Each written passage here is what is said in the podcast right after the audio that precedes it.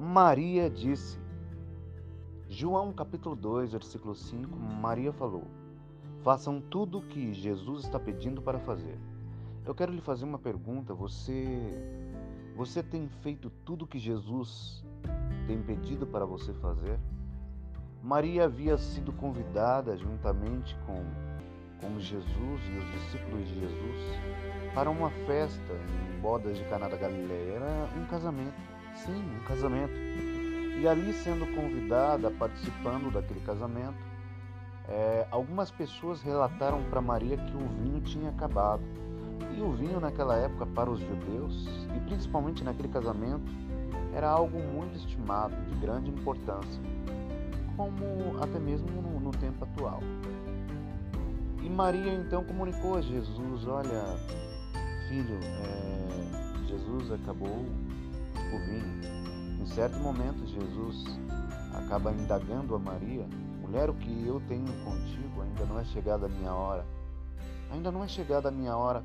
Então, Maria, perceptível, ou seja, perceptível a, a entender os propósitos de Deus e entender que Jesus poderia realizar um grande milagre naquela festa, que Jesus poderia dar um novo sentido para aquela festa.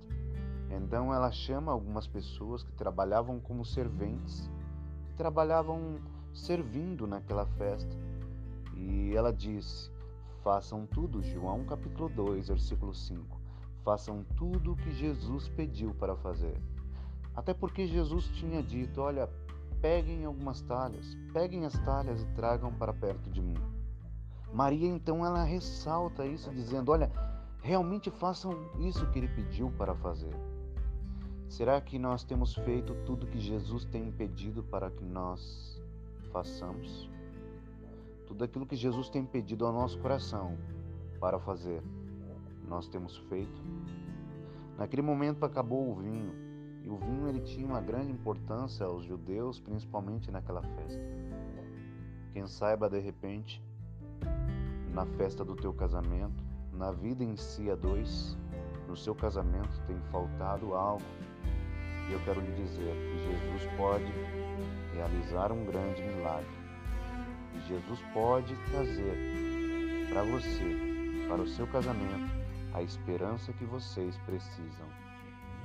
Em bodas de Caná da Galileia, Jesus ele operou de uma maneira magnífica, sobrenatural ele operou um grande milagre, transformando a água em vinho, água em vinho. Jesus pode transformar o teu casamento, a história do teu casamento, da água para o vinho.